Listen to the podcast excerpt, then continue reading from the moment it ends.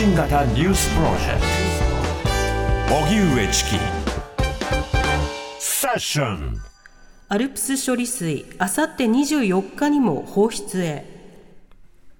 政府は今日東京電力福島第一原発の放射性物質トリチウムを含むアルプス処理水をめぐる関係閣僚会議を官邸で開き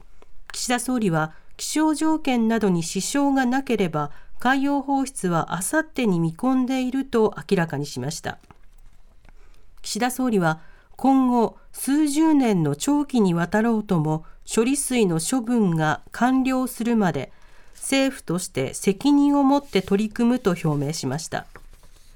処理水放出に対して地元漁業関係者らの風評被害への不安は根強いですが岸田総理は一定の理解は得たと判断した模様です。また中国の反発も必至で水産物輸出への影響も懸念されています。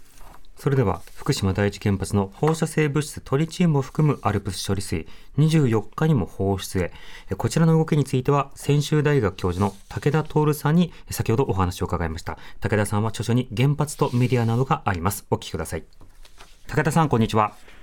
はい、こんにちは。さて、政府があさってにも、この処理水の放出を発表しました。はい、武田さんは率直にどういうふうにお感じになってますか？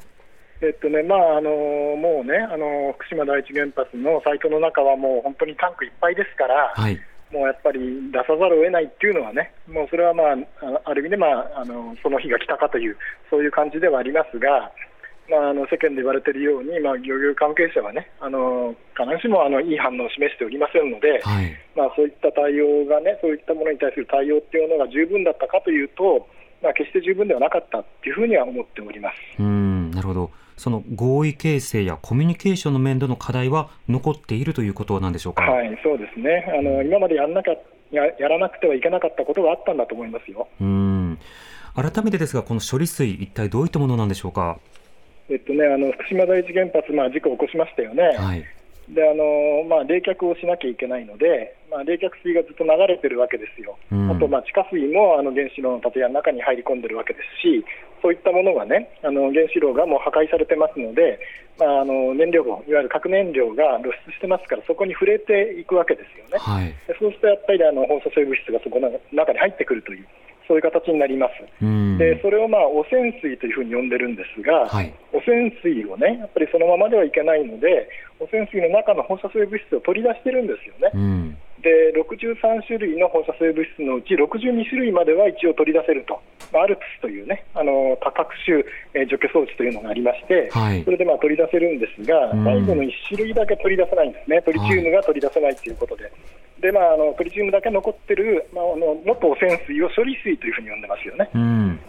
えこのアルプス処理水のことを処理水というふうに呼んでいる、まあ、トリチウムを含むということですよね。はい、汚染水をアルプスで処理したものを処理水と呼んでいますが、うん、まあ、あのトリチウムは取りきれてないので、まあ、そこがまあ問題になっていくという、そういうものですね。うん。そしてこの処理水を放出する際には、あの、はい、まあ、上限を決めて、規制した上で、はい、えさらに総量も決めて放出をするというような計画になっています。はい、この計画や日程についてはいかがでしょうか？えっとね、あのなんていうかな、東京電力なり政府なりがね、まあ、あの一般大衆を欺いているとかね、はい、あのそういうところまで疑い始めると、まあ、きりはないんですけれども、えー、まあ、方法としては、まあ、希釈する方あの方法を取ってますので、でまあ、自然にある、まあ、トリチウムも自然に存在してますからね、うん、そういった自然するあ自然に存在しているトリチウムの量よりも少ない状態にして出すということですので、はい、まあ、科学的に考えれば、まあ、一応まあ安全ということになると思うんですよ。えーでただそこでやっぱり納得しきれないとかね、うん、あるいは納得しても、まあ、あのある意味で許容できないとか、そういう反応をするのがまあ人間というものだと思いますので、えー、そういう反応まで含めてね、対応しなきゃいけなかったんじゃないかなと思うのが私の立場ですね。うんなるほどその例えば計測の仕方に対して、まあ、地域や第三者などを交えたような仕方でのモニタリングをどうしていくのか、あるいはその工程にどういった会議体で、まあ、合意を作っていくことが必要だったのか、こうしたその科学の周辺にあるところが課題としてあるわけですか？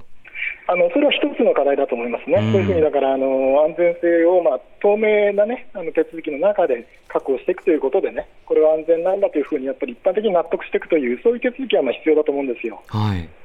でね、ただそれだけではなくて、あのまあ、放射線の放射線の安全性っていうのは、まあ、自然放射線って言いますよね、えー、あの宇宙から飛んでくるものもあるし、まあ、土壌の中にも含まれているし、食べ物の中にも含まれているし、我々結構だから日常的に放射線を浴びてるんですよね。うん、でただそれでもあのほとんど、まあ、ほとんどというか、まあ、全然健康被害なしにねそ、そこに問題を感じる必要が全くないような、そういう状況で、まあ、人類がずっと歴史的にね、生存してきたわけでありまして、えー、でその自然放射線の量に対してね、どれくらいプラスになるかということで、まあ、人為的な放射線、例えば原発の環境にね、あの放出される放射線量なんかを評価するんですけれども、えーこのあたりの、ね、ロジックというものが、ちょっと普通に自然な感覚だと、少しやっぱり違和感が残るっていうのがね、一般の人の感覚なんじゃないかと思うんですよね。で自然の放射線っていうのはもう自然にあるわけですから、えー、それはもうどうしようもないですよね。ただあの、人為的に、例えば今回のように処理水を放出するとかね、そういうことで人為的に加えられる放射線っていうのは、やっぱり人為的なもんですから、えー、まあ、嫌だったらやめられるわけじゃないですか。はいまあ、やめる選択肢があるものとね、やめる選択肢がないものを同じ尺度で見るっていうのはね、自然にもあるんだから安全だろうっていう、そういうロジックが通じるかっていうとね、僕はちょっとどうかなというふうに思うんですよ。えー、で具体的に安全だと分かっている人でもね、やっぱりなんかプラス加算されてると、ちょっと嫌な気持ちになると思うんですよね。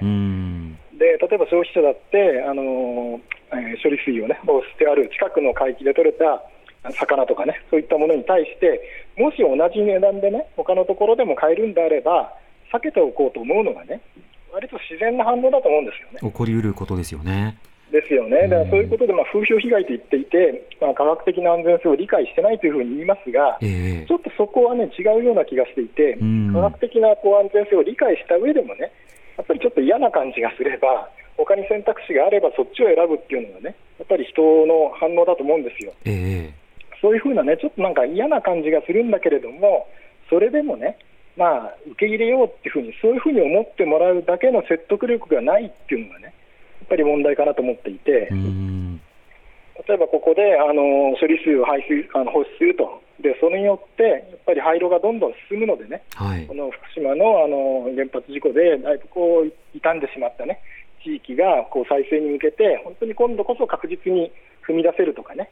そういうことが言える、あるいはだから今までの原子力政策っていうのが、やっぱりこう地域にね、あのリスクを押し付けてきたと。そういうことはもう今度はしないんだっていうね、うそういうことをまあ政府が約束してくれて、その最初のなんかね、あの約束してるけれども、約束したんだけれども、えー、今回に限ってはこう出させてくださいみたいなね、そういう言い方をするとか、何かだからその、ちょっと気持ち悪いっていうふうに思う感覚をね、受け入れる人が、なんか一肌脱げるようなね、そういうなんか物語というか、そういう情報環境というか、うそういったものを用意していく必要があったと思うんですよ。それをしなかったっていうところが私は問題のように思うんですけどね。これまでもその関係者の合意なしに放出することはないのかという、こうしたようなことについて、まあ、事実上、反発が残ったまま進捗していくということになっています。ねえーはい、だからやっぱり、ね、科学科学的安全性で押し通そうとしたところがね、やっぱり無理があったんじゃないかと思うんですよね。科学的に安全であっても、やっぱり避ける人っていうのはいるわけであって、えー、そういった心情をどういうふうに、ね、対応していくかという、そこまで考えなかったっていうところが、やっぱりちょっと手抜きというかね、あの行き届かないところがあったのかなと思いますよ。うんこれ、処理水をめぐるメディア報道の在り方については、あの例えばその、それぞれの立場からあの報道の在り方について、まあ、厳しくチェックする目というのも続いています。この報道の在り方についてはいかがでしょうか？あの私が言ったような、ね、論点っていうのは、あまり出てないように思うんですよね。でやっぱりあの風評被害の言葉で、あの風評被害って言葉を言うときには、本当は安全なんだけどもね、なんか危険な方向に間違ってこう認知してるみたいなね、はい、そういうような考え方が背景にあって風評被害って言葉が出てると思うんですが、えー、やっぱり風評被害っていうのもある種の合理性はあると思うんですよね。うんそこに対する配慮がないっていう、そういう気はしますけれども。うんうん、それぞれのその心理的なまあ影響あのそれぞれの人々の判断などに対して、まあ、多角的にこれからも説得だけではない、まあ、対話というものが必要になってくるわけですか、うん、それはそうだと思いますね。あのこれからあのやることはたくさんあるんじゃないかと思います。うん。なるほど。わかりました。武田さんありがとうございました。はい。こちらこそありがとうございました。失礼します。専修大学教授の武田徹さんにお話を伺いました。荻上チキセッション TBS ラジオ905-954